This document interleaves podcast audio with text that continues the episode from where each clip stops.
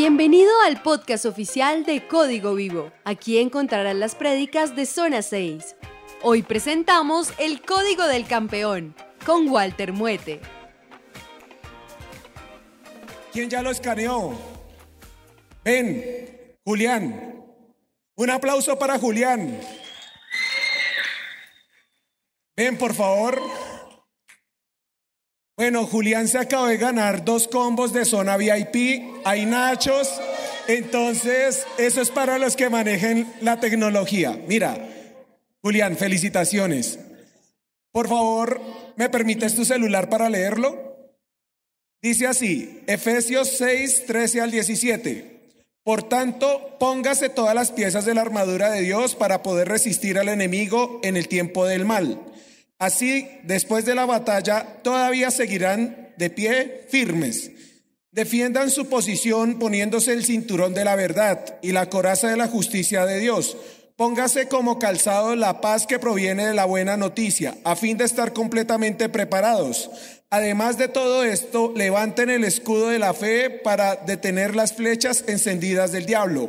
Póngase la salvación como casco y tomen la espada del Espíritu, la cual es la palabra de Dios.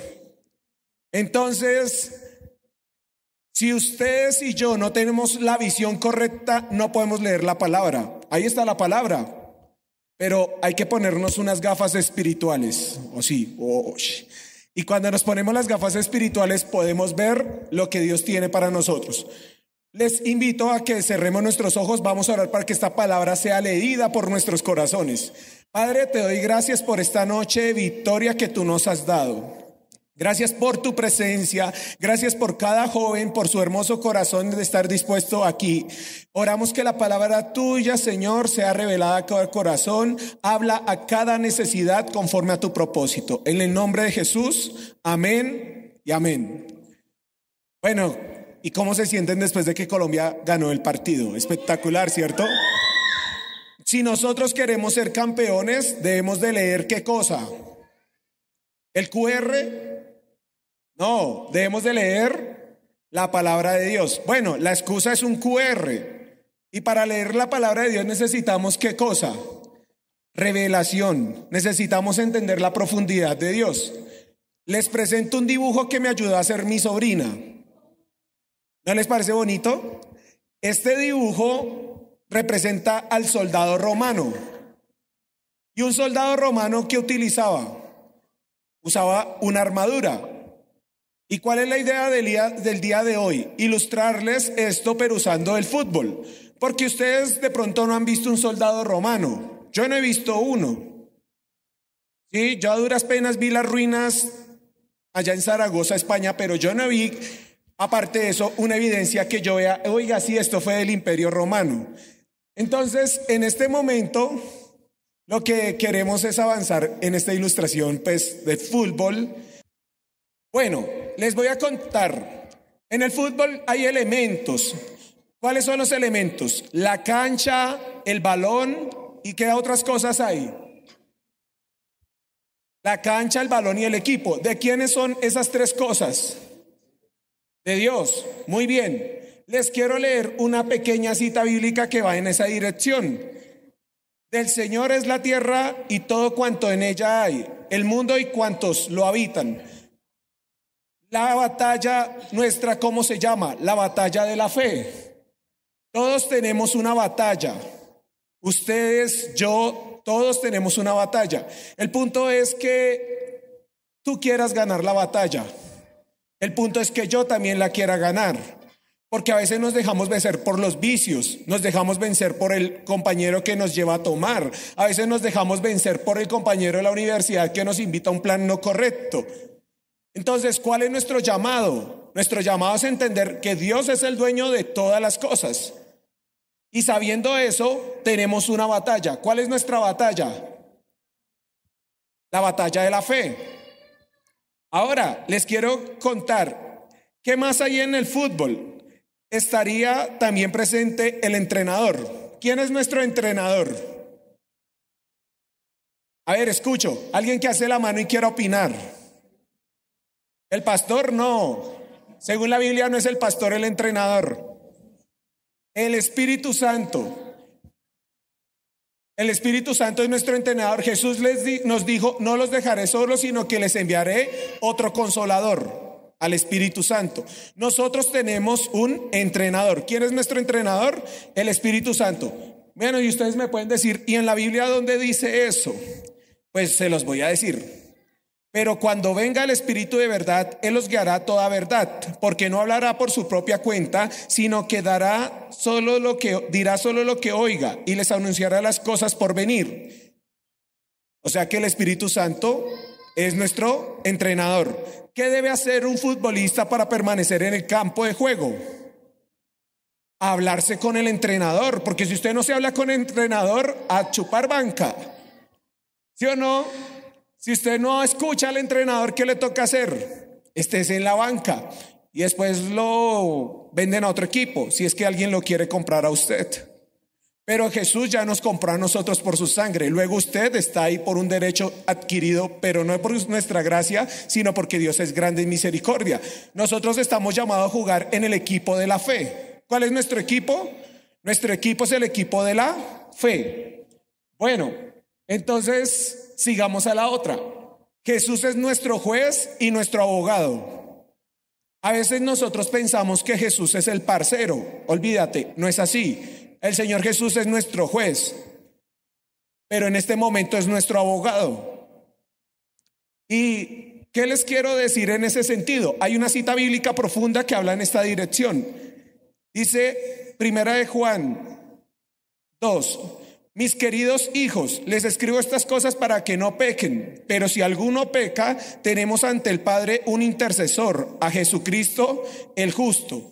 En este momento Jesús está a favor nuestro, Él es nuestro abogado, pero en este momento, en el juego de la fe, al final, Él está actuando como juez. Y a nosotros nos cuesta entender un abogado que sea juez en el mismo momento. Porque pensamos que el abogado siempre nos va a defender, pero el Señor es justo. El juez de Chile se puede equivocar 50 veces en el partido, pero Dios en un partido de la fe se va a equivocar. No, yo creo que Dios no se equivoca. Sigamos. Entonces, la pregunta del millón es, ¿qué necesitas para ser un campeón en el juego de la fe? ¿Qué necesitas? Vamos a revisar unos aspectos. Son seis aspectos. Y tiene que ver con nuestro soldadito romano. Pero cuando yo era niño, la maestra de escuela dominical me mostraba esto, pero yo, nunca había visto un soldado romano, entonces yo no entendí mucho. Entonces les voy a contar qué fue lo que Dios puso en mi corazón para compartirles. Sigamos.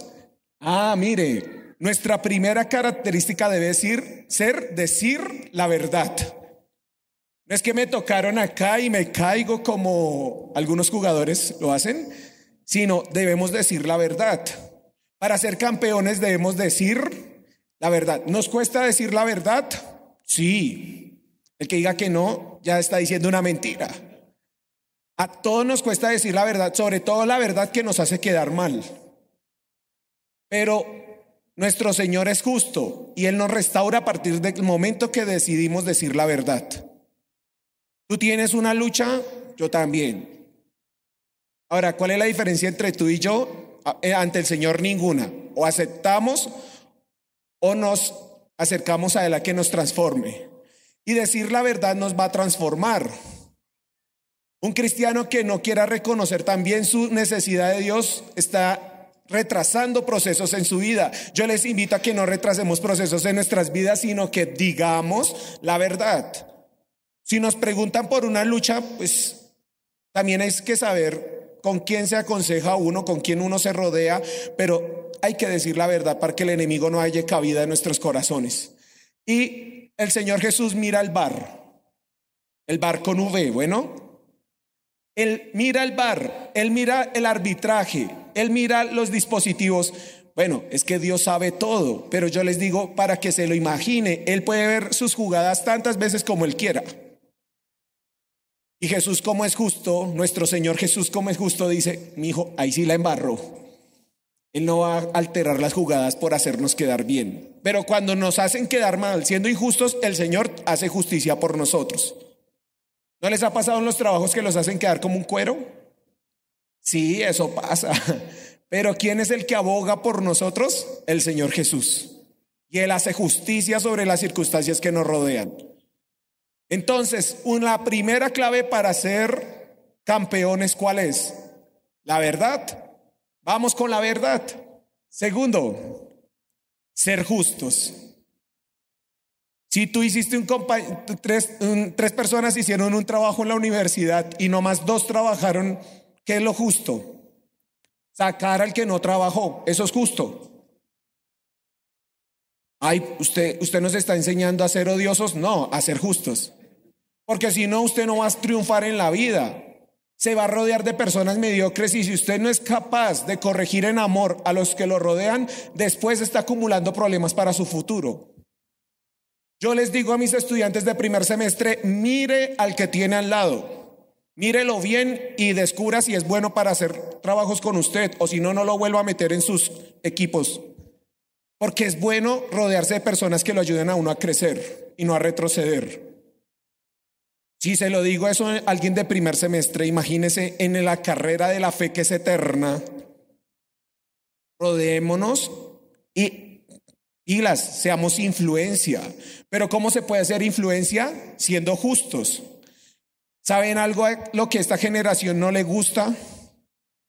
Que lo critiquen por una conducta mala. Ah, es que todos somos pecadores. Sí, totalmente de acuerdo. Todos somos pecadores. Pero la justicia no es la nuestra, sino la que viene de la palabra de Dios. Y Dios dice que hay cosas que son malas. Robar es malo. Y aunque lo haga su amigo, hay que con amor corregirlo para que la justicia de Dios sea formada en él. Cuando usted tiene un mentoreado y lo ve equivocarse y equivocarse, debemos hablarle con justicia.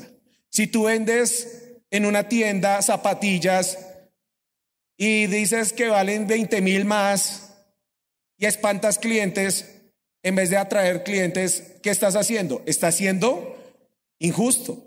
Nuestra forma de ser campeones es decir la verdad y ser justos. Si alguien hizo bien las cosas, ¿qué tenemos que decir? Lo hiciste bien. Eso no le quita a uno nada. Mire, o sea, usted lo dice y se siente hasta feliz. Lo hiciste bien. Y cuando lo hizo mal, ven, te ayudo para que lo hagas bien. ¿Sí estamos? Nuestra justicia debe ir acompañada de misericordia, pero ya les comentaré eso. Sigamos, por favor.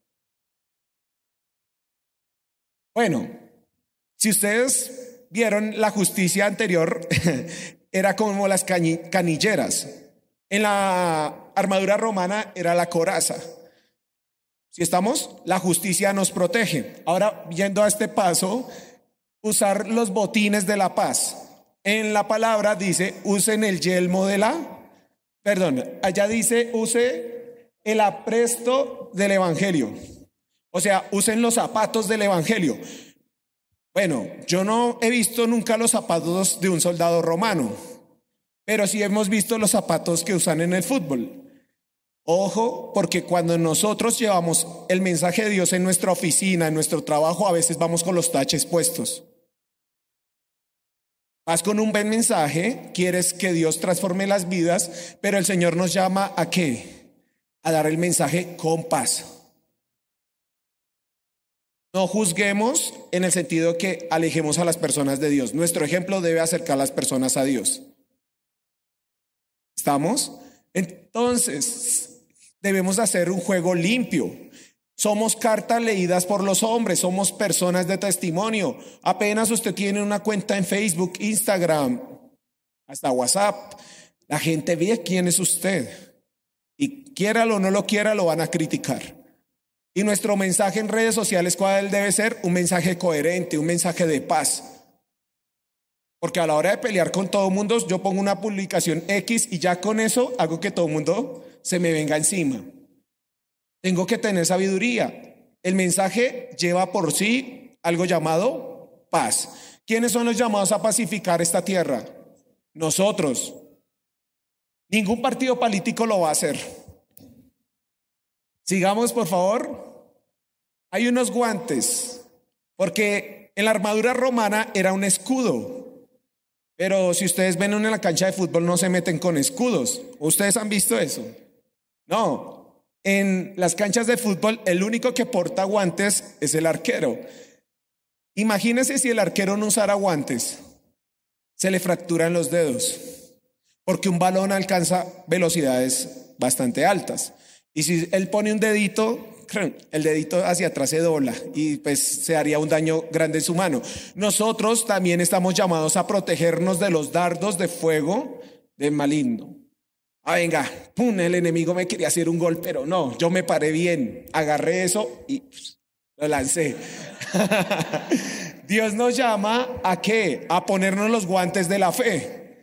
Ponernos los guantes de la fe, no los guantes para pelear, ¿sí bien? Sino los guantes de la fe.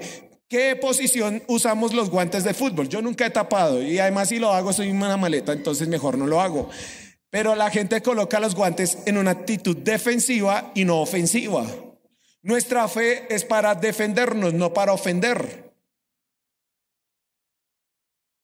Si ven, el mundo nos enseñó desde, digamos, el mundo en general, si usted va y mira la historia del cristianismo, mucha parte del cristianismo se avanzó en usar los guantes de la fe puestos así. Vaya y mire las cruzadas. Las cruzadas fueron tres etapas y como que la última fue de las más sangrientas. Y la gente en Oriente quedó rayada con los cristianos. Si usted hoy se encuentra un musulmán, lo último que él quiere que usted le diga es que eres cristiano. Porque quedó rayado históricamente. Pero nuestra fe debe ser una fe que defienda. Una fe que Jesús, ¿cómo lo clavaron en la cruz? ¿Con los puños cerrados o así? Con las manos extendidas. Porque la fe es una defensa, no es una ofensa. Nosotros no vamos a convertir a la gente debatiendo, es que usted es testigo de Jehová, es que usted es adventista, es que usted es del séptimo día, es que, y entre cristianos lo peor es que peleamos por cosas que pueden tener solución mediante el Espíritu Santo. Entonces, los guantes son una defensa. ¿Y para qué usa el arquero el guante? Para que no le metan goles. O sea que si a veces el enemigo nos mete goles es porque no usamos los guantes. Ah, porque me enfermo cada 15 días y preciso cuando tengo una invitación a la iglesia. Viejo, hay que fortalecerse en la fe. Porque preciso, preciso cuando es algo de Dios, ahí sí te da indigestión, ahí sí te da distintas dificultades. Pues te invito a crecer en la fe. Y yo también estoy llamado a crecer en la fe. ¿Cómo se llama el juego? El juego de la fe. Entonces tenemos que crecer en todos los componentes de la fe. Sigue, por favor. Bueno, ahí está Check. Ese es uno de los mejores arqueros del mundo. Bueno, ya se retiró este año. Check eh, se puso esta protección en su cabeza porque una vez chocó contra un rival y se fracturó la cabeza. Y Check quedó de por vida obligado a usar eso si va a jugar fútbol, porque el fútbol es un deporte de contacto. ¿Sí está claro eso? ¿Y qué es lo que dice la palabra de Dios si ustedes van y leen la versión que está en, en la Biblia? Dice usen el, el yelmo de la salvación. El yelmo es un casco, pero es que si ustedes no se los dicen en lenguaje actual, pues no entienden. Y yo tampoco. Entonces, el yelmo de la salvación es ese casco que usaba el señor Sheck para protegerse durante sus partidos de fútbol. ¿Y para qué se protegía él? Para que no le hicieran daño en su cabeza. Ahora espiritualmente, ¿dónde el enemigo ataca más seguido nuestras vidas, en nuestra mente. Ahí usted no va a poder. Le lanza el dardo y si usted no esquiva o si usted no tiene quien le proteja, ¡pum! Ay, sí, yo no puedo. Es cierto, soy débil, es cierto. Y nos dejamos meter cosas que el enemigo nos quiere meter por verdades. De hecho, las mentiras del enemigo son verdades a medias. Es cierto, tú eres débil, pero Jesús te fortalece. Todo lo puedo en Cristo que nos fortalece. Sigamos, por favor. Y también debemos de conocer el reglamento. El apóstol Pablo dijo la espada del espíritu. Yo no he visto que en el fútbol usen una espada. ¿Sí? ¿Ustedes han visto una espada en un partido de fútbol? No, pero uno sí ve las tarjetas. ¿Y quién aplica las tarjetas? El juez. ¿Y el juez aplica las tarjetas? ¿Cuántas veces? Dos amarillas es igual a una roja, etcétera, etcétera. Y tenemos que tener en cuenta una cosa importante. ¿Cuánto tiempo debemos de vivir el reglamento de nuestro partido de fútbol o nuestro partido de la fe? ¿45 minutos? No, toda la vida. Este es el partido más largo de la historia, el partido de la fe. Wow, el partido más largo de la historia. Ustedes han querido jugar, o sea, cuando era niño lo entraban a la casa, pero ya lleva cinco horas jugando. Yo no quería seguir seis horas allá tostándose y jugando fútbol, ¿cierto? Si usted es de ese corazón, yo le digo, el Señor le tiene un partido, se llama el partido de la fe. Sigamos, porfa. Entonces, ¿cuál es nuestro starter pack? Nuestro paquete de inicio. Nuestro paquete de inicio es la verdad. ¿Cuál es el otro? La justicia. Llevar un mensaje de paz tener fe para protegerse de los ataques del enemigo, no dejarnos meter cualquier pensamiento en la cabeza y usar bien la palabra de Dios. Con esas seis cositas, su merced va a ser un campeón. Y hoy como la ilustración duró como casi dos horas, entonces ustedes pueden ver que el fútbol es apasionante. De pronto a Pablo, como Pablo se crió en una ciudad llamada Tarso, él de pronto vio muchos soldados romanos y para él le parecía fácil representar lo bíblico con soldados romanos. Pero si Pablo hubiera visto el fútbol, pues yo creo que lo hubiera hecho como de esa manera. O quizás mejor, ¿no? Porque Pablo era un doctor en lo bíblico. Entonces, ¿cuál es nuestra invitación hoy como amigos de Código Vivo? Juguemos el juego de la fe y juguemos para ganar, no para perder. Diga la verdad, sea justo, vaya con un mensaje de paz, use la fe como un escudo. ¿Qué debemos hacer? Proteger nuestros pensamientos y aprender lo que la Biblia de Dios, la palabra de Dios tiene para nosotros. Aprenda a hacer reglamento para que pueda jugar muy bien.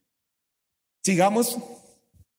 Entonces, nosotros, como Código Vivo, le queremos decir algo.